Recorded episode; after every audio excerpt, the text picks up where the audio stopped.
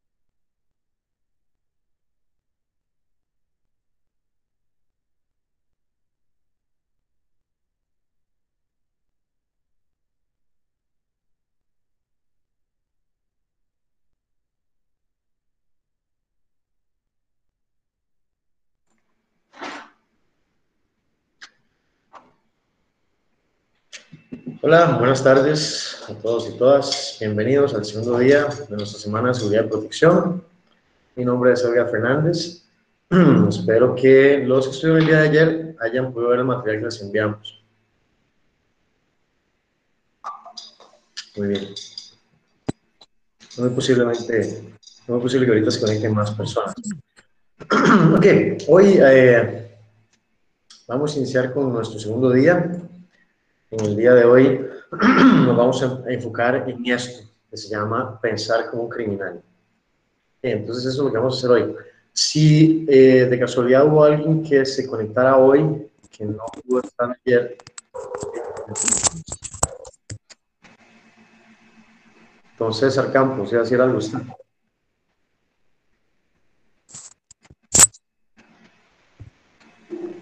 Dígame, don César.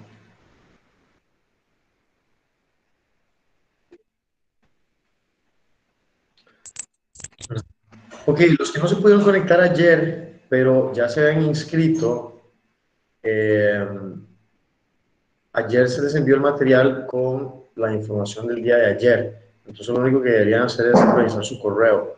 Hasta el momento creo que todos se les envió la información. Si no, por favor manden un mensaje. Eh, sí, tengo un micrófono abierto, pero yo no sé si es que tenían algo, porque veo que don César tiene la mano levantada. Entonces yo no sé si tenía algún comentario que hacer antes de que iniciemos.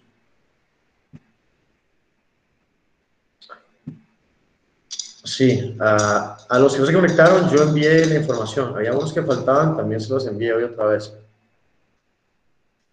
Entonces, bueno. Eh,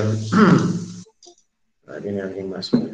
Para los que no me conocían, mi nombre es Edgar Fernández, yo soy el director de Kramaga Training Institute tenemos más de 10 años de trabajar en lo que es la parte de defensa personal, protección eh, y todo este tipo de, perdón, de adiestramiento.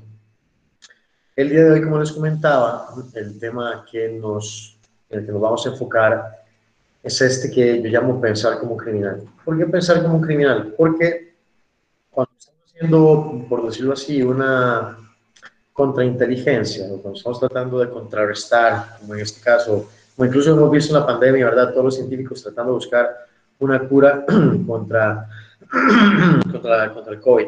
Entonces han estado eh, estudiando cómo es que funciona el virus y nosotros lo que hacemos es exactamente lo mismo. Deberíamos estudiar qué es lo que hacen los criminales, qué es lo que hace la delincuencia, cómo actúan, eh, para nosotros poder empezar a prevenir situaciones y ser, principalmente ser capaces de poder discriminar eh, a quién tengo que poner la atención y a quién no tengo que poner la atención. Eso es sumamente importante, porque dejamos de perder tiempo enfocándonos en cosas o personas que tal vez no significan un verdadero peligro, ¿verdad? Y dejamos de poner la atención a algo que realmente nos debería importar. Entonces, eso es lo que yo llamo. Eh, para los que no estuvieron, voy a explicar nuevamente un poquito cómo va a funcionar esta semana, ¿verdad? Los cinco días están estructurados de la primera forma. El día 1 y 2 es una introducción, vamos a tener una charla, una conversación, para que ustedes adquieran conocimiento, por decirlo así, teórico, antes de empezar la parte práctica. El día de ayer lo que hicimos fue presentarme tanto yo como instructor como lo que es Cámara Training Institute, cuáles son los servicios que ofrecemos, cuál es la trayectoria, cómo fue que yo llegué a, a donde estoy y motivarlos a ustedes a, ¿verdad? a buscar algo nuevo, algo que les permita sentirse más seguros. El día número dos, que es el día de hoy, vamos a, vamos a hablar sobre eso, como estrategias de prevención y cómo pensar como un criminal. A partir del día 3, que empieza mañana, miércoles, jueves y viernes, eh, vamos a hacer una práctica dirigida. Entonces la idea es que los que puedan participar de forma presencial eh, se animen a practicar con nosotros y pongan su cámara y nosotros les podamos ayudar eh, haciendo correcciones si es necesario, para que ustedes luego puedan practicar, ya sea con su familia o en casa, y, puedan mantener las habilidades y el conocimiento que queremos brindarles. si ustedes vienen a la semana y luego no practican absolutamente nada, es muy difícil, ¿verdad? Que, que, la, que la, poca información que queremos darle eh, les quede y, sea, y la puedan utilizar con facilidad. Pues el día de mañana lo que vamos a estar haciendo es, es, es trabajando en lo que son las bases de combate las técnicas básicas de golpes, de bloqueos, de, esquivos. Eso es lo que nos vamos a enfocar principalmente porque son nuestras primeras herramientas. El día número 4 nos vamos a enfocar en todo lo que son armas de fuego. Eh, ver cómo funcionan, cómo son los ataques, cuál es su naturaleza y posibles defensas que podemos hacer contra algunos ataques. Y el día número 5, que es por decirlo así nuestro cierre, dejamos las armas cortantes de último. ¿Por qué? Porque son eh, los ataques más difíciles, eh, son los ataques más peligrosos y son los que requieren todo el conocimiento que ustedes van, van adquiriendo eh, durante la semana, cómo reconocer, qué hacer, etcétera, etcétera. Entonces, por eso lo dejamos el día número 5. Eh, tenemos más gente entrando. Ok, entonces eso es lo que va a pasar durante toda esta semana. Ojalá todos puedan participar en, en todos los días de práctica.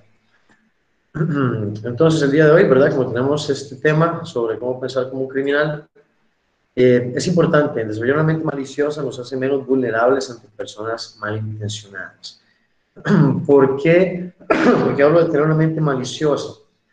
Porque cuando tenemos una mente maliciosa, yo pienso más allá de lo que veo. Imagino un poco más y trato de leer el entorno. Y así puedo empezar a identificar eh, posibles agresores, posibles situaciones de riesgo, ¿verdad? Es como cuando usted ve a alguien que está empezando a caminar por un borde y, usted piensa, mm, como, yo siento como que se va a caer, ¿verdad? Se va a caer, se va a caer, se va a caer, pum, se cayó. Pero una mente previsoria es usted vio a alguien desde que eh, se puso, por ejemplo, en un, filo, ya usted esa persona o ese niño se va a caer, ya usted camina a esa persona, ya se está anticipando lo que va a suceder. Entonces, ¿qué es lo que pasa? Que cuando el niño o quien sea se cayó, usted, usted tiene la capacidad de asistirlo eso es lo que nosotros queremos hacer con nuestra defensa, que nosotros tengamos una mente previsoria, que podamos identificar esos factores de riesgo antes de que nos sorprendan. ¿Para qué? Para tomar diferentes medidas, ya sea moverme hacia otro lugar, eh, sacar un arma, buscar cobertura, llamar a, una, un servicio de emergencias, eh, proteger a una tercera persona, etcétera, etcétera. Lo que sea que ustedes tengan eh, a bien como, como una forma de evitar o prevenir eh, un daño mayor. Incluso no necesariamente tiene que ser un asalto, un robo, puede ser un incendio, puede ser un accidente. O sea, hay muchísimas situaciones que nuestra, nuestra mente previsoria, eso es lo que nos ayuda tal vez la, el entrenamiento en, protección, que nos ayuda a prevenir situaciones de peligro. ¿verdad? Lo que queremos es ser protectores, es minimizar daños, es, es no tener que llegar a tener que ir a un hospital, tener que usar un arma, tener que traer un conflicto como hablamos ayer. Control de las emociones es importantísimo para yo poder identificar factores de riesgo, tener control de mí mismo. Si yo no tengo un control de mis emociones, yo no voy a poder tener una lectura clara, ¿verdad? No voy a tener una lectura clara de qué es lo que pasa a mi alrededor. eh, vean ustedes que no es lo mismo, ¿verdad? Si yo estoy demasiado contento, podría ser que todas las personas que están a mi alrededor son buenas, yo quiero ser amigo de todos, a todos los quiero llevar a mi casa, a todo el mundo le quiero dar mi número de teléfono, eh, hacemos grupos en WhatsApp, gente en Facebook, eh, redes sociales, pero es simplemente una emoción, ¿verdad? Yo no sé realmente quién me estoy exponiendo, quién me estoy abriendo. Entonces, es, es importante eh, o, con qué ojos estoy viendo a una persona. No, esa persona es demasiado buena gente y, y, no hay por qué desconfiar, ¿verdad? Y tal vez alguien me está dando alertas y yo simplemente por un estado emocional no logro reconocer que mi euforia podría estar eh, manipulando mis decisiones. Yo tengo que tener mucho control. O por el contrario, soy muy triste, alguien se acerca a mí, yo tal vez me siento un poco necesitado de atención, alguien se acerca fingiendo, ¿verdad?, tener buenas intenciones, yo no, no, no soy claro, ¿verdad?, a la hora de leer eso y puedo terminar en una situación de, de riesgo de peligro. Incluso las mujeres, situaciones de violación, secuestro, etcétera, etcétera. Incluso una necesidad, tengo una necesidad de un trabajo y eh, cuántas personas no han terminado en la cárcel porque los mandan a hacer burros traficando droga eh, o, simplemente les ofrecen un trabajo muy bueno en otro lugar se van con todo pago, cuando llegan allá se dan cuenta que lo que es es tráfico de personas, es explotación sexual, eh, etcétera, etcétera. Hay, hay, un montón de cosas por las que controlar mis emociones es importante. eh, también tenemos que tener muy en cuenta de quién nos alimentamos. ¿Ok? Ah, dicen que hay, que hay diferentes verdades, ¿verdad? Que hay una verdad que nosotros vemos afuera, hay verdades que manipulan los medios, hay verdades que manipulan eh, eh, los políticos, los gobiernos, etcétera, y hay una verdad absoluta. La verdad absoluta es cuando yo agarro toda la información, la proceso, la analizo y saco en base a eso una verdad que se puede refutar, que tiene fundamentos. Eh, esa es la diferencia. Entonces nosotros tenemos que analizar no con nuestras emociones, no con lo que alguien nos dice, sino con la información que nosotros mismos adquirimos, con lo que nosotros mismos eh, logramos confirmar. ¿Por qué? Porque nos empezamos a ser un poquito más, eh, ¿cómo se dice? No desconfiados, pero vamos a, vamos a tener la costumbre de corroborar información. Por ejemplo, me pasan un, me, pasan un mensaje, eh, a partir de ahora se cerraron las fronteras y van a ver lo que queda y van a empezar a matar a la gente que salga después de las 10 de la noche porque todos están infectados de, no sé, cualquier estupidez. Yo empiezo a pasar una cadena, lo que empiezo a crear es un caos de desinformación por simplemente no meterme, no, voy un, momento, voy a, voy a inspeccionar si esto que me están diciendo, incluso tal vez yo entro en paranoia y ya no se puede salir y en vez de simplemente gastar unos 10, 15 minutos, me pongo a buscar en la red, ahora en internet se encuentra absolutamente todo. Eh, ¿verdad? Un día sucedió un, de un chat, pasaron una imagen, eh, era Barack Obama y Michelle Obama pero manipularon una foto cuando eran novios, entonces Michelle Obama parecía que era un hombre, entonces decía, al fin se va a empezar a saber la verdad del mundo. Entonces yo me quedé pensando, fui a buscar la foto, al final la foto estaba siempre, simplemente manipulada. Entonces estaban haciendo un montón de comentarios y yo puse, bueno, esta foto realmente fue manipulada, no es real, esta es la foto verdadera. En ese momento, usted puede ver que lo que usted o lo que una persona usted está tratando de presentar no es cierto.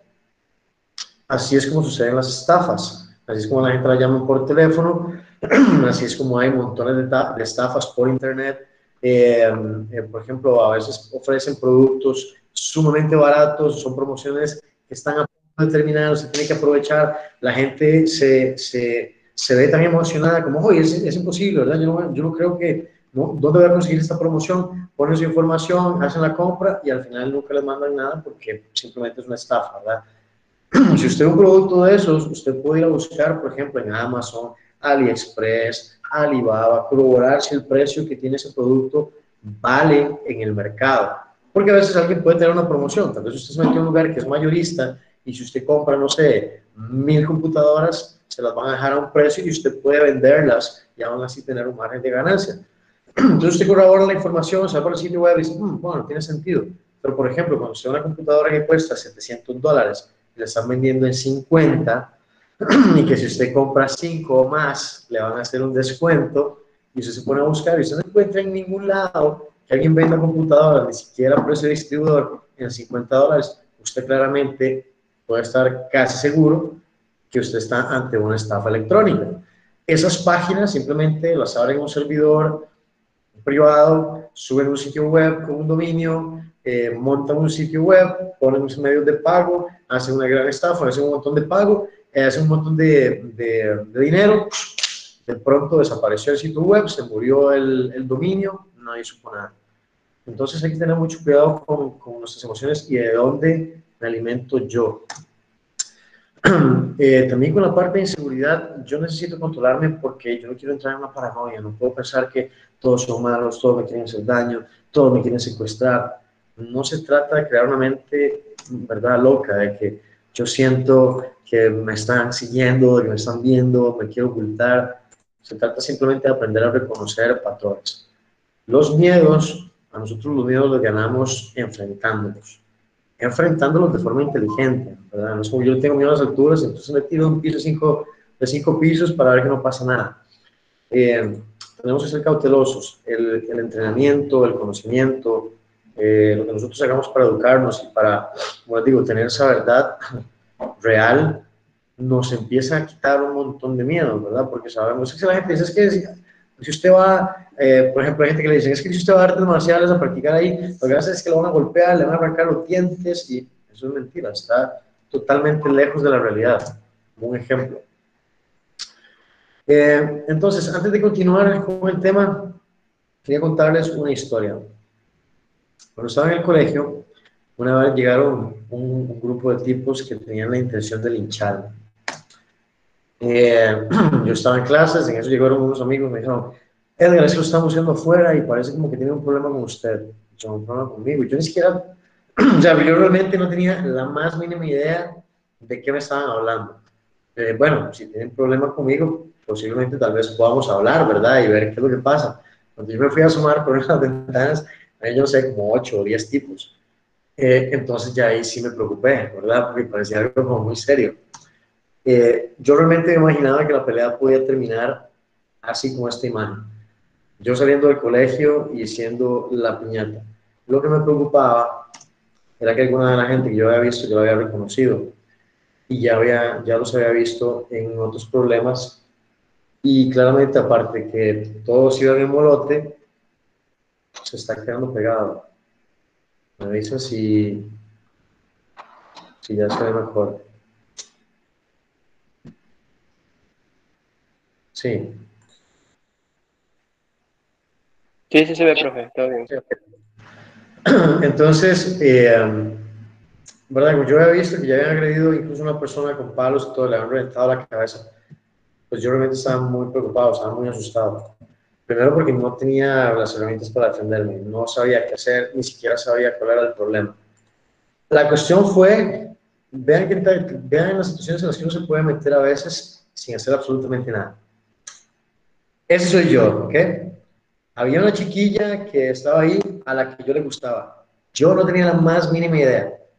De los tipos que me estaban buscando afuera, uno estaba enamorado de esa chiquilla y a mí me tenía demasiado odio porque ella no le daba bola porque yo le gustaba. Cuando yo era ignorante absolutamente por completo de la situación. Al final, como para hacer, no, hacer tan largo el cuento, por dicha, llegó un amigo de una amiga mía que, no sé, como que conocía una gente. Bueno, la cuestión es que como que con él no se querían meter y él prácticamente que me escoltó eh, y la gente me fue hostigando todo el camino hacia donde me llevaron, siguiéndonos. Eh, esa sensación es muy desconcertante. Eh, es, una, es una sensación que se le quita mucho la paz, ¿verdad? Porque uno ya después se siente muy vulnerable. Incluso mi papá un par de veces fue a buscarme al, al colegio porque había alguien esperándome.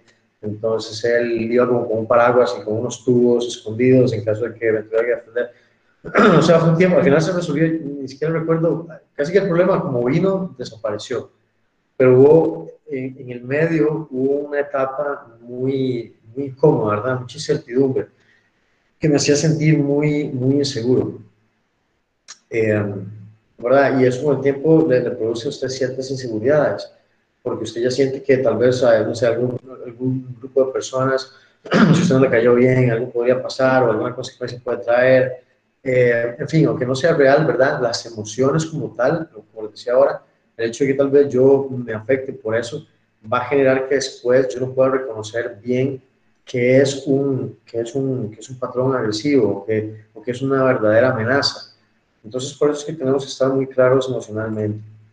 Ahora, ¿cómo podemos empezar a contrarrestar esto? Tanto como la paranoia, como la falta de desconocimiento de, de quién me tengo que cuidar. Entonces vamos a ir desglosando cómo crear una mentalidad de delincuente. ¿okay? Y no se los digo para que vayan a saltar bancos, ni secuestrar gente, ni nada, ¿verdad? Sino para que más bien conozcan de quién se tienen que defender, que es la parte que me interesa realmente. Que, que podamos desenmascarar. Piénsenlo así. Es como cuando usted va al teatro.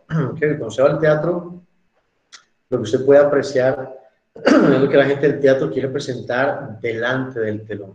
Pero nosotros no vemos lo que hay detrás del telón. Si de pronto pudiéramos quitar el telón mientras se puso la obra, podemos ver gente que se está moviendo de un lado para otro, cambiándose vestuario, otro repasando la, la hora que le toca, eh, alguien que tuvo un problema, la otra que se desmayó, los nervios, e, etcétera, ¿verdad? Podríamos ver exactamente qué es lo que están pasando los personajes, las personas que están interpretando. Pero en la sociedad funciona igual. A veces hay cosas que no vemos, no cuando están a la vista. ¿Por qué? Porque no tenemos, no tenemos la malicia para verlo.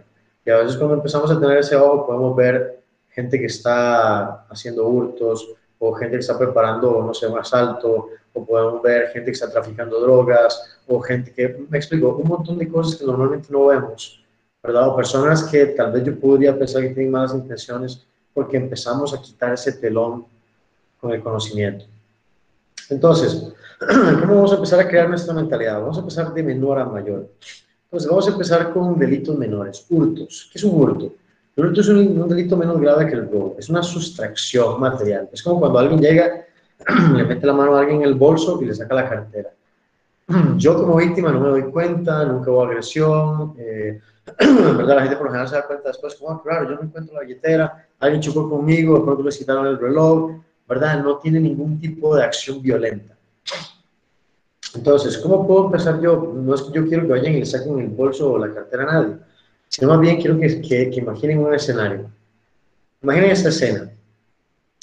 Estamos en un food court, ¿verdad? Lleno de gente, eh, todas las personas están comiendo, están en suyo, unos están pidiendo, otros están buscando espacio. Tal vez muchos de, de ustedes en algún momento han estado en un lugar de esos.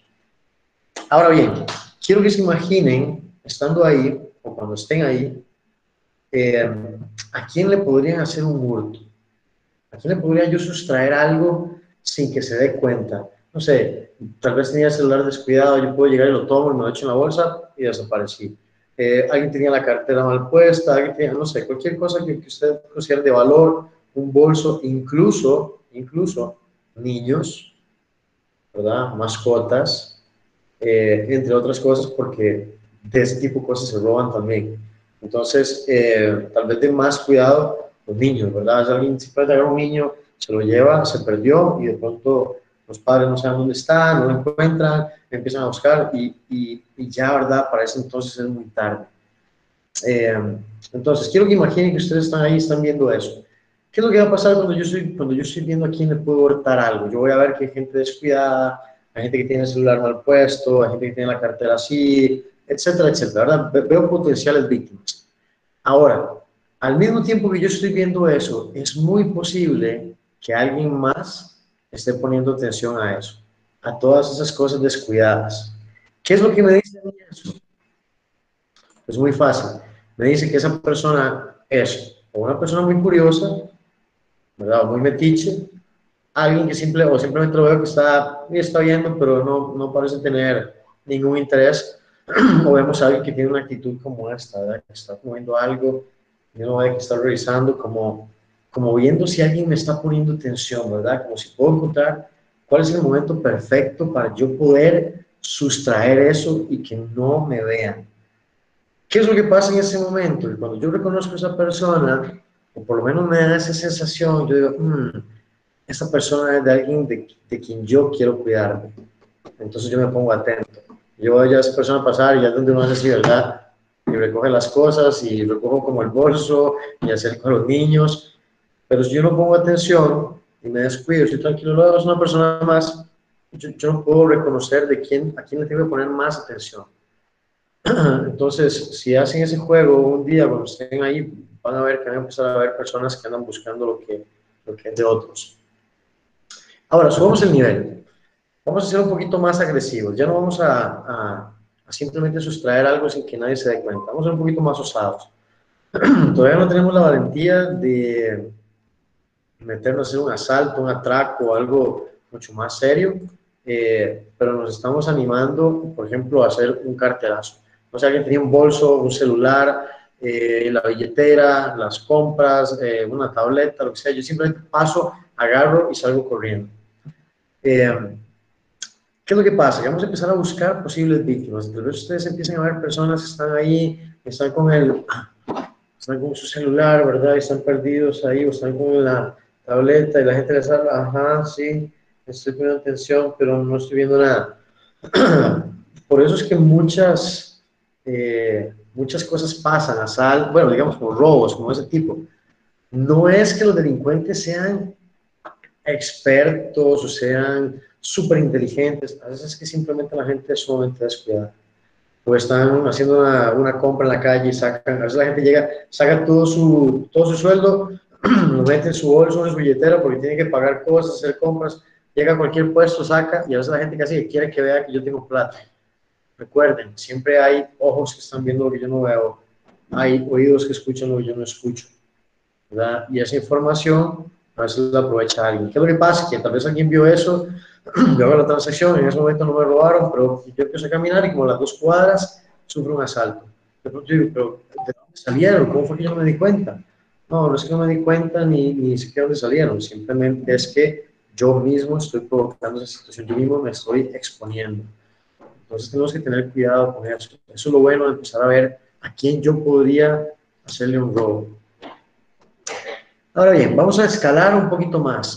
vamos a pensar en un, asalto. ¿Cuál es la diferencia con un asalto? Un asalto es un delito que se, que se, caracteriza perdón, por la violencia contra las personas, generalmente con fines de apoderamiento ilegítimo. O sea, es una persona que eh, por medio de la violencia busca sustraer cosas de valor o a alguien, ¿verdad? Que podría ser, una persona podría ser la, el objeto de valor en ese caso. Imaginen este caso. Ustedes están en una parada sola, de noche, expuestos, esperando tal vez algún medio de transporte público, tal vez esperando si logra aparecer un taxi, viendo a ver si en algún momento llega el Uber o un taxi, ahora que la restricción no nos deja, por lo menos en Costa Rica no nos deja salir hasta cierta hora con nuestros vehículos. Si yo estoy aquí parado, más bien, vamos a replantear lo que muchas veces nos, nos dicen como un lugar seguro. Imaginen que eso es una calle solitaria. Ustedes están aquí parados, son los únicos en esa parada, no hay nada por allá, no hay nada por acá, al frente, no sé, tal vez no hay casas, hay un lote baldío, o sea, estoy totalmente expuesto. De pronto vemos que viene un carro despacio, cierta música, y de pronto alguien se baja y me asalta. En este momento, esa postura en la que yo estoy simplemente me hace un blanco fácil. Mucha gente viene y se para aquí porque tal vez es un lugar iluminado, y se sienten más, más seguros porque los pueden ver. Yo personalmente buscaría pararme detrás de la parada, en la sombra, donde absolutamente nadie me pueda ver. Porque si un carro pasa por aquí y la parada está vacía, ni siquiera se van a bajar a buscar a alguien. Entonces, yo lo que menos quiero es que alguien que yo no deseo me vea que estoy expuesto, solo y sin absolutamente nadie que me ayude. Entonces, si ustedes están en, una situación como esas, no necesariamente estar en el lugar más iluminado, más visible, es lo más fácil, ¿verdad? Es como, como estar en una vitrina, ¿verdad? Estoy puesto así para que me vean, para que me estoy exhibiendo simplemente. Es como, vean, estoy aquí parado, ¿verdad? Y, y estoy listo para que me asalten. Ahora, imaginemos este otro escenario, porque a veces no soy yo o las circunstancias las que me ponen en peligro. A veces, a veces pueden ser otras personas.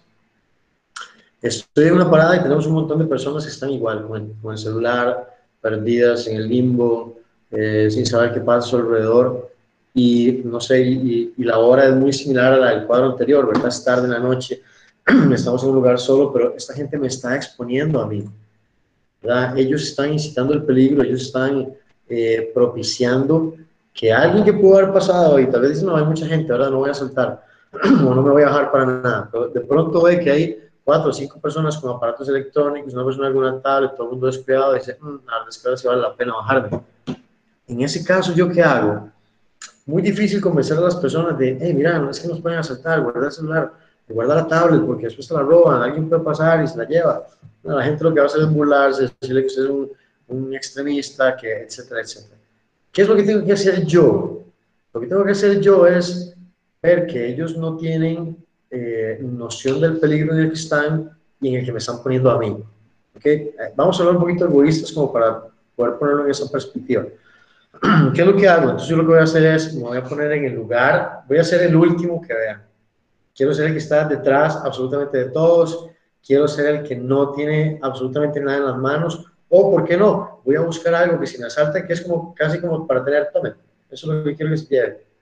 Para que no tengan que escarbarme mucho o, ¿verdad? A veces, a veces simplemente como colaborar o, prepararme para un mal puede hacer que el mal no sea tan grande.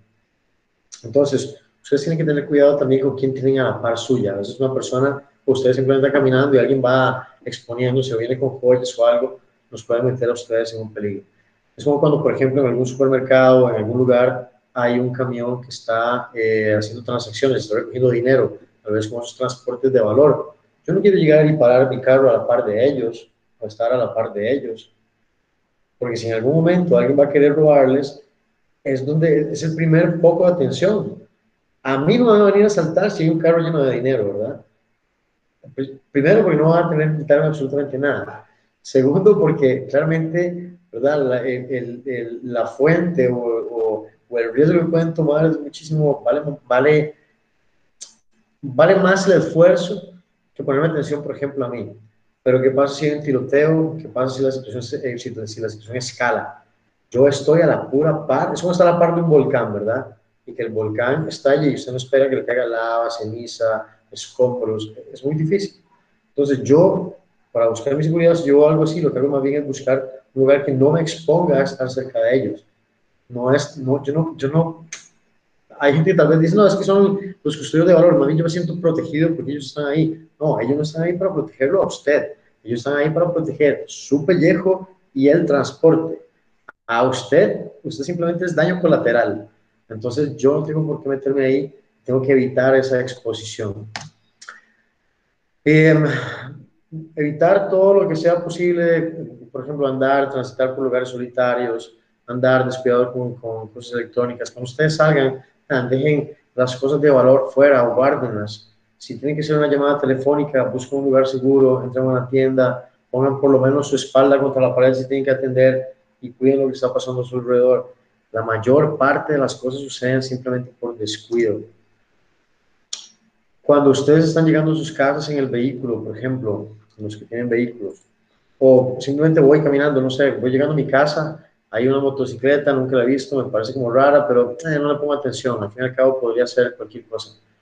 Terminan asaltándome, terminan haciéndome un bajonazo, simplemente porque me confié más en lo que me parece normal y cotidiano. Tendemos a tener un, un, un como una especie de, de, ¿cómo se dice? De, bueno, nos pasa eso, como que nos acostumbramos al entorno tanto que a veces podemos pasar por un lado y han hecho cambios y no sé si les ha pasado, entonces, ¿en qué momento construyeron esto? ¿verdad? Estamos tan familiarizados, tan, tan acostumbrados ya ni siquiera le ponemos atención y de pronto eso nos sorprende. A nosotros no tiene que dejar de sorprendernos nuestro entorno, porque hay dos lugares que son sumamente vulnerables. El momento en el que yo salgo de mi casa y el momento en el que llego. En medio pueden pasar muchísimas cosas, pero cuando yo salgo de mi casa, alguien me ve, me observa. Cuando yo llego, ¿verdad? Es el momento en que yo tengo que estar un poquito más alerta y yo no quiero una sorpresa, principalmente al final del día, que es cuando venimos un poco cansados, ¿verdad? Creados, toda mi mente viene un poco más dispersa, es cuando más, es cuando más alerta deberíamos estar.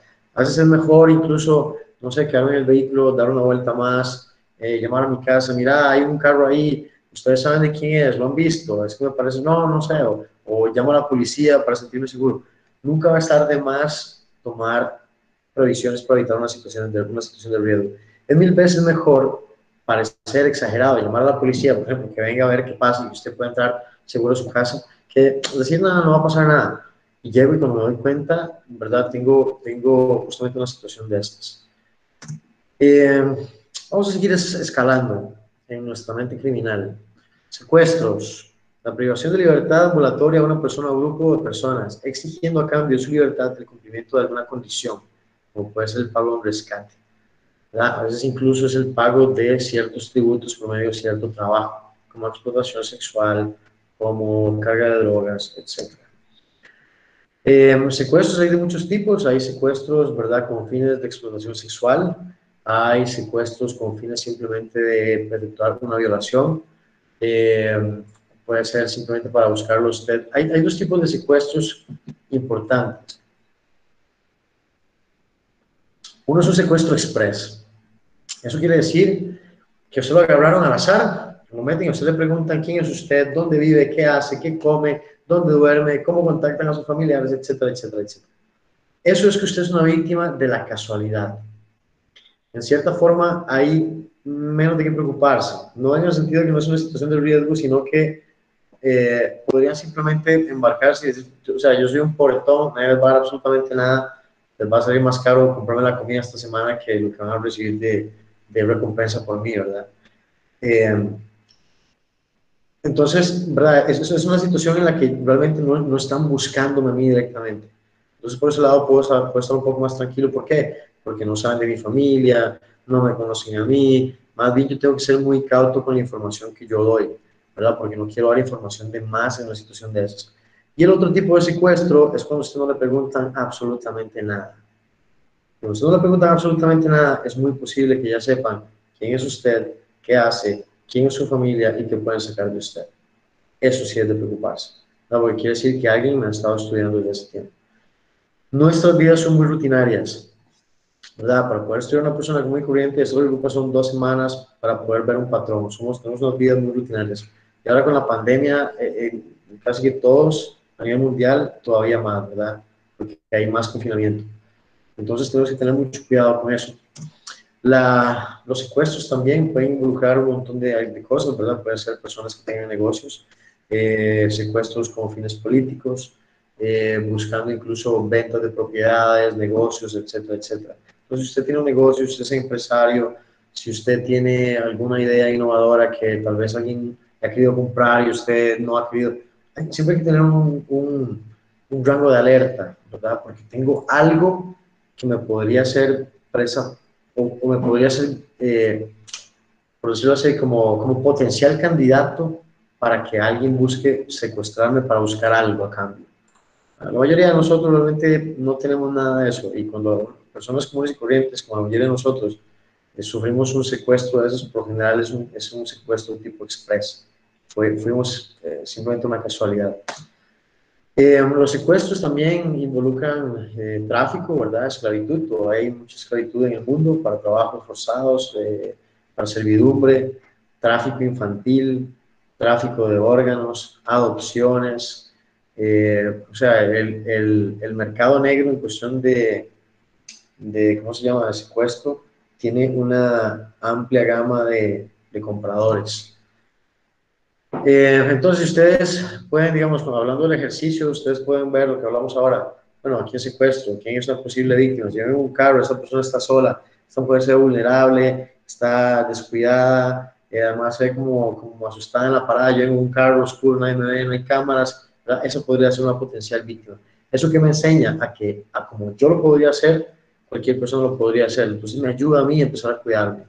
No, yo le puedo decir a la muchacha, hey, muchacha, tenga cuidado porque por aquí la pueden asaltar, yo usted un taxi, o mejor tengo la policía, cualquier cosa, incluso para ayudarle a otra persona a evitar una situación de riesgo.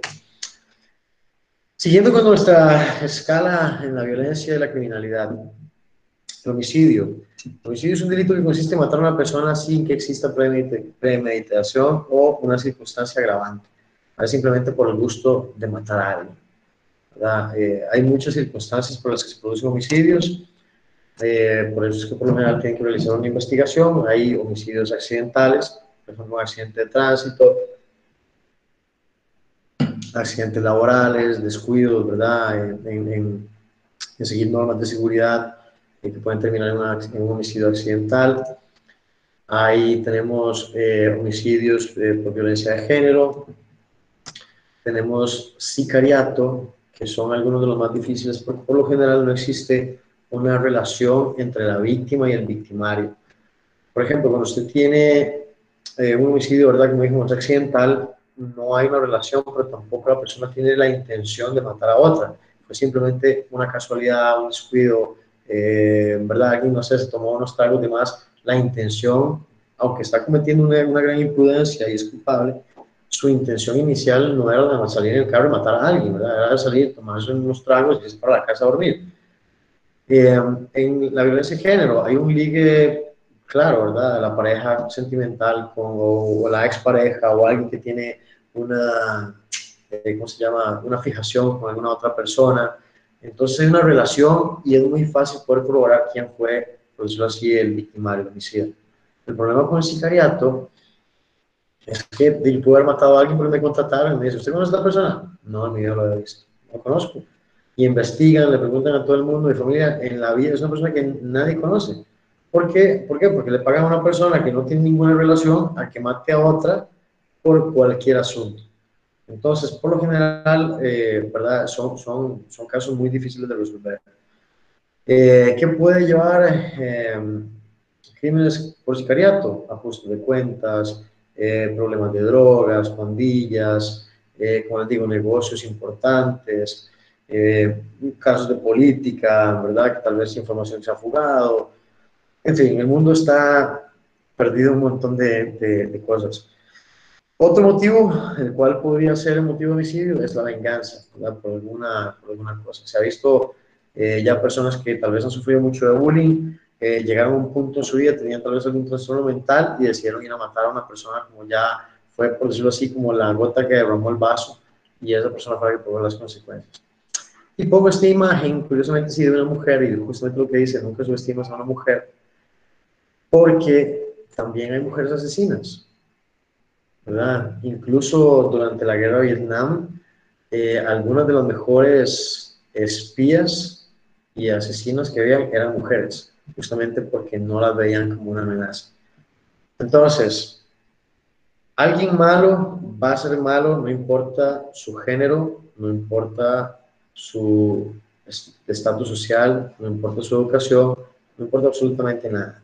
Entonces, una, por ejemplo, un viejito eh, criminal es el mismo malo, solo que viejo, más mañoso, más lleno de artimañas, ¿verdad? Más experiencia, etcétera, etcétera. Eh, yo tengo dicho a veces en la clase cuando se refiere a defensa personal, hombres, niños, mujeres y ancianos todos se golpean igual. ¿Por qué? Porque cuando alguien es una amenaza, es una amenaza, punto. Hay jóvenes eh, menores de, edad, ¿verdad?, que asaltan, apuñalan, incluso son sicarios. Entonces, no necesariamente eh, porque son menores de edad, son menos, eh, no, tenemos que ponerle, ponerle, la misma atención. Otra cosa importante, invasión al hogar, es el momento en el que alguien entra a una vivienda residencial con la intención de robar, secuestrar o matar. ¿Verdad? Eso es cuando alguien simplemente rompió, entró en su casa y eh, está adentro. Yo necesito pensar como un criminal, ¿por qué? Porque tengo que empezar a identificar cómo está mi casa, ¿okay? cuáles son los puntos vulnerables. Okay? Si yo me fuera a meter hoy a esta casa a robar, hay algo que se ve de entrada, no sé, tal vez desde que yo, desde que, desde que estoy en la calle, veo que hay dos pantallas de televisión, hmm, hay que corregir eso, llama mucho la atención. O desde que yo estoy, veo que siempre hay una puerta o una ventana abierta, ¿ok? Eso es algo que hay que corregir. O hmm, tengo poca iluminación, o tengo unos arbustos que podría ser que alguien, se esconda todo ese montón de cosas que ustedes podrían aprovechar pensando como un criminal, nos ayudan a corregir y, y, y, cerrar esos huecos. Entonces, hagan un estudio de su casa. Hmm.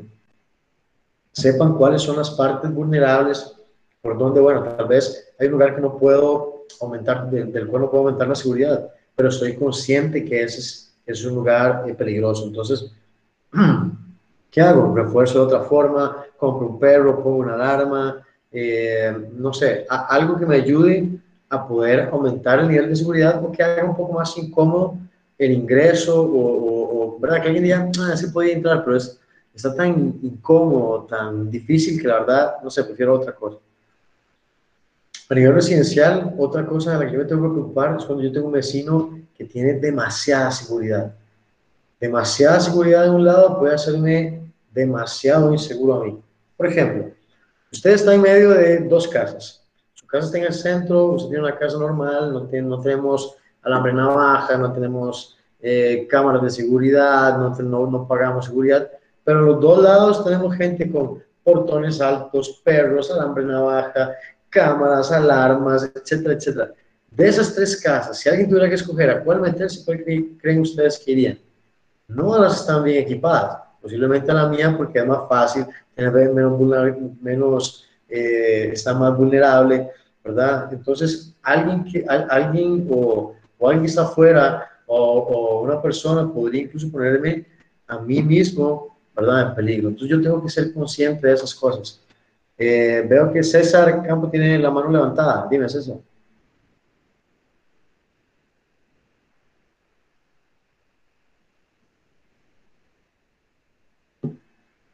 No, bueno, sigamos. Eh, hay algunos videos en internet de cámaras de seguridad, ¿verdad? Donde personas han ingresado a una vivienda, incluso simplemente con el timo de que andan vendiendo algo han entrado a robar, han golpeado a las personas, matado, asesinado. Siempre es importante corroborar quién es, de dónde viene, qué es lo que quiere hacer antes de que ustedes le abran la puerta o dejen a una persona entrar que ustedes no conocen. El exceso de confianza es lo que a veces produce caer en situaciones de riesgo. Bueno, eso es lo que yo les decía, ¿verdad? Con respecto a su casa, eh, blindemos nuestra casa, fijémonos cuáles son los puntos frágiles donde alguien puede entrar, hablemos con nuestra familia, démosle la información, que si alguien llama por teléfono, no demos información de más. A veces preguntan, oh, bueno, ¿y en la casa qué horas están? ¿Y cuántas personas habitan? ¿Y a qué horas eh, hay menos gente? ¿Verdad? Y a veces simplemente hay gente que está viendo un barrio para ver en qué momento empieza a meterse a robar casas. También podemos hablar de la violación, que es un delito que consiste en tener relaciones sexuales con una persona sin su consentimiento o con un consentimiento obtenido por medio de la violencia o la amenaza. ¿Verdad? Aquí es lo mismo, podemos ver cuáles son posibles víctimas de una violación, a quién podríamos secuestrar, no sé, hay una persona, una mujer sola en el baño, nadie está viendo, ¿verdad? Es una posible víctima. ¿Qué es lo que pasa? Que yo lo veo también, entonces tal vez va, no sé, una, una familiar mía, una hermana, una prima, mi pareja, y yo veo eso, mm, no, yo sé que existe esa posibilidad, yo voy a acompañar, ¿verdad? O yo, o no sé, o las mujeres, o yo mismo voy al baño no me siento seguro, hey, me, me acompañas para que me ayuden a, a, vigilar, ¿verdad? Porque igual a un baño uno puede llegar y pensar en, en cometer un, eh, un asesinato, eh, un secuestro, órgano, o sea, lo que ustedes quieran pensar, siempre les va a servir para formar un plan eh, de defensa, ¿verdad? Pues yo pienso en algo malo, voy a querer contrarrestarlo. Si yo pienso que alguien puede entrar en el baño y va a entrar, no sé, mi hermana, y alguien puede entrar, encerrarla ahí, y tal vez el lugar tiene música y no, se escucha, entonces yo quiero ir a asegurar, no, Pablo, yo te acompaño, me quedo en la puerta cuidando y me aseguro que esa persona está segura. ¿Verdad? Es esa malicia que les digo que, que, logramos crear la que nos ayuda a prevenir situaciones de riesgo. Recuerden que las violaciones incluyen a los niños, es importantísimo. Hay gente que simplemente manda a los niños a los baños en un restaurante, en un lugar público. Han habido montones de casos donde un niño simplemente entra a un baño y termina violado. Entonces, los niños nunca, nunca, nunca, nunca hay que dejarlos solos. Nosotros tenemos un podcast donde hablamos prácticamente exclusivamente de seguridad infantil y cómo prevenir secuestros infantiles. Entonces también pueden ir a escuchar ese material. Eh, también hay violaciones, eh, no solo hacia las mujeres, sino violaciones a hombres. A veces por eh, algún tipo de venganza por cuestiones de pandillas en las cárceles, ¿verdad? O personas simplemente que han sido víctimas de abuso durante su eh, niñez, eh, juventud o incluso en la vida adulta. Incluso en cuestiones de acoso laboral, ¿verdad? Lo que pasa es que los hombres tienden, tienden menos a hablar de esas cosas porque es más, es mucho más vergonzoso, ¿verdad? Para los hombres o la sola violación. No que para las mujeres no lo sea, pero eh, digamos que hay, hay más ayuda, ¿verdad? Es como más, uh, se, se, se, ha visto que tienden a ser más víctimas las mujeres, ¿verdad? Los hombres a veces simplemente no se animan a, a abrirse, expresarse o poner alguna denuncia, pero también existe un tipo de violencia. ¿Cómo contraatacar? Ok, esa es la parte que tenemos que llegar, ¿verdad? Todo el camino recorrido, cómo empezar como criminales para pensar cómo vamos a empezar a contraatacar. Manteniendo la mente activa, revisoria, preparándose constantemente para enfrentar cualquier tipo de ataque o enfrentamiento. Nosotros tenemos que prepararnos para lo que queremos enfrentar. Por eso es que nosotros, digamos, en, en Cámara Training Institute hemos creado una serie de, de, cursos que incluso para las personas que vienen a nuestras clases regulares son como extensión curricular.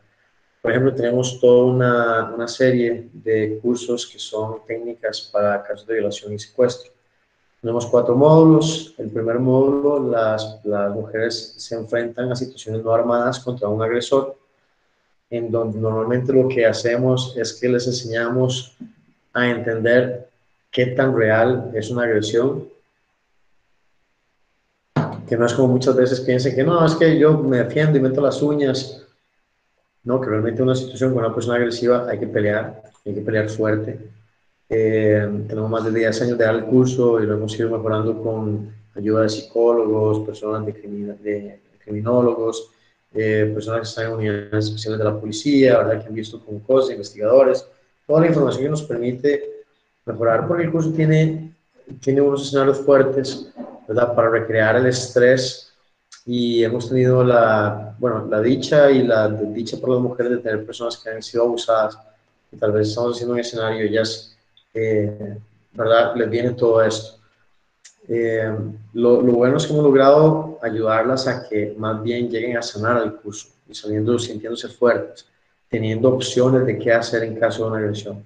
En el nivel 2 se enfrentan a ataques con armas punzocortantes bajo un agresor. En el nivel 3 se enfrentan igual contra situaciones agresivas, pero con, armas de, con amenazas de armas de fuego. Y en el cuarto nivel lo que tenemos son atacantes múltiples, sin armas. O sea, más de una persona en un caso de violación y secuestro. ¿Cómo, cómo poder hacer frente a esas situaciones?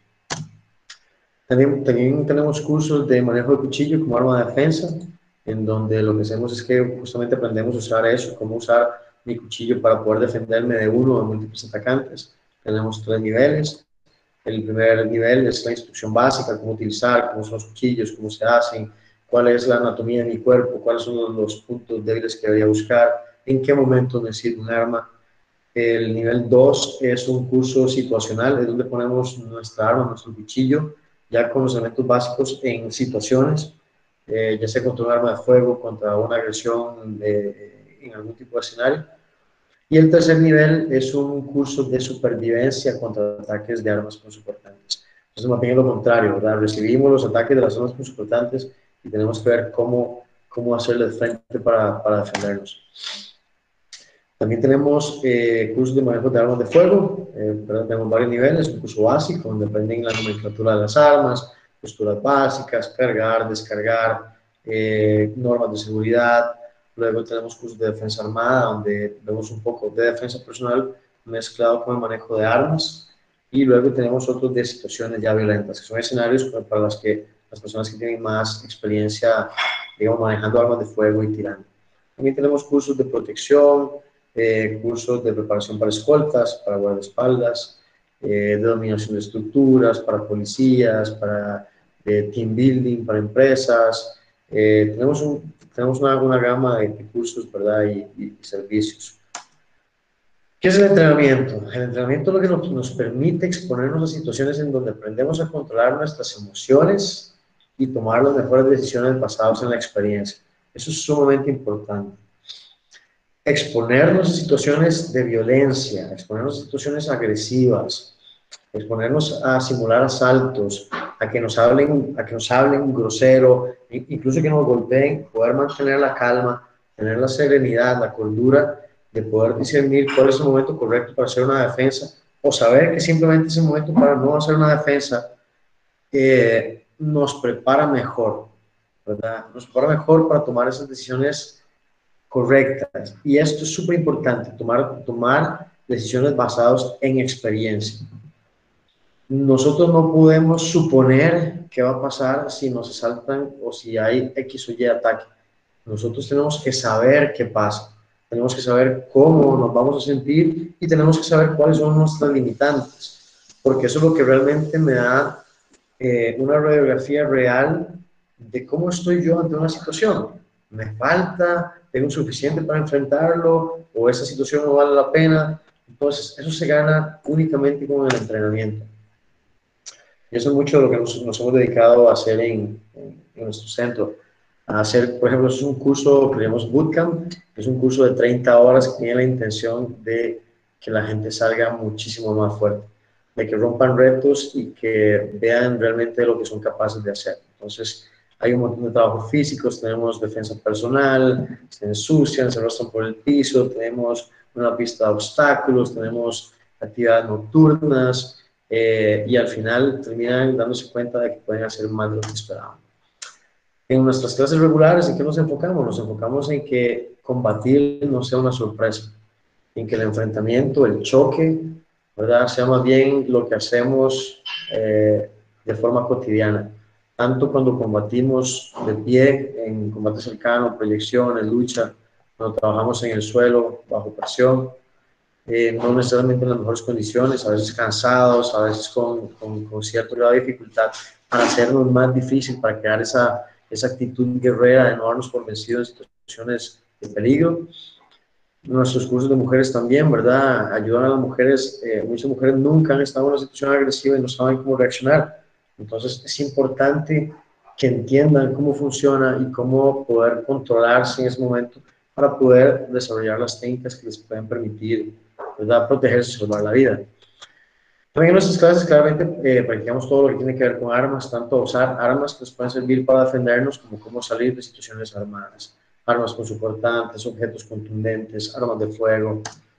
Eh, de hecho, este sábado que viene vamos a tener un curso que es online, abierto para las mujeres, eh, va a tener un costo de 10 dólares únicamente. Van a ser cuatro horas en donde, nos vamos a enfocar únicamente a enseñarles las, las, las, digamos, los principios básicos de combate. Cómo golpear de forma adecuada, cómo cubrirse y hacer muchísima práctica. Además, cómo pueden progresar en su casa eh, y cómo, cómo repeler ciertas amenazas, cómo prevenir ciertas situaciones en las que se ven envueltas las mujeres. muchos consejos de seguridad y prevención, más que nada. Entonces, ya sea que ustedes estén interesadas, interesadas, o si saben de alguien, ¿verdad? tenemos este curso abierto como una promoción especial como para cerrar la Semana de Seguridad y Protección. Eh, el día de mañana, como les dije, va a ser ya la primera clase, pues, la primera clase práctica. Vamos a enfocarnos en base de combate. Vamos, vamos a tener una hora para poder practicar. La idea es que podamos hacerlo lo más práctico posible. A mí me, aburre a veces cuando eh, yo me pongo con alguien y explico cuando realmente mi intención es poder, poder enseñarles y ayudarles a mejorar y corregir lo que, lo que tal vez eh, se pueda mejorar para que ustedes puedan tener un mejor avance y que lo que hagan en su casa o lo, lo que practican con, sea, con su familia, con su hermano, con su pareja, ¿verdad? Pueda tener, eh, pueda ir escalando eh, en mejorar sus habilidades. Es lo que vamos a ver el día de mañana. Entonces, eh, para más información de cualquiera de las clases, de los servicios, de los cursos, de lo que hemos hecho hoy, pueden ir a visitar nuestro sitio web, que es clavmagacostarrica.com y con muchísimo gusto este, los atendemos. No sé si alguien tiene alguna pregunta, algún comentario, algo que no nos haya quedado claro, algo que alguien quiera saber, con muchísimo gusto. Estamos abiertos en este momento. Excelente explicación. Ok, muy bien. Si alguien más. ¿No? Bueno, muy bien. Si nadie tiene preguntas o comentarios, pues ese es el final del, de, la charla de hoy. Espero que la información que, que, se brindó realmente sea de utilidad, que le puedan sacar provecho. Eh, más tarde les envío un correo a todos con el resumen y con las tareas del día de hoy. Eh, por favor, traten, traten de hacer, por lo menos de ver el material, porque la idea es eh, poder transmitir ese conocimiento y que ustedes puedan ampliar, porque en una hora mentira que yo les voy a poder explicar tantísimas cosas y darles tantos consejos, aun cuando realmente la presentación trate de hacerla lo más completa posible y que no se olvidara nada, pero estoy seguro que la información que hay en el día 2 eh, van a encontrar muchísimo más que lo que vimos hoy. Eh, en verdad, está nuestro podcast, está el, el, testimonio de otros de nuestros instructores, hay más material que ustedes pueden descargar para ver y leer. Entonces, espero que por favor vayan al enlace que yo les mando más tarde. Entonces, de mi parte y de parte de Cámara Training Institute, nos despedimos el día de hoy. Espero ver mañana a, los que se quieran conectar o a los que puedan conectarse. Nos vemos. Que estén muy bien. Eh, perdón, dice el curso de 30 horas, perdón, déjame ver el mensaje. El curso de 30 horas, ¿qué cosa tiene? Eh, ese varía dependiendo de la fecha en la que lo hagamos. Eh, normalmente lo, que yo les recomiendo es estar revisando nuestras redes sociales para enterarse de cuándo, cuándo hay próximos cursos. Bueno, me alegro que les haya gustado la información. Un placer. Muchas gracias y pues, terminar la sesión acá.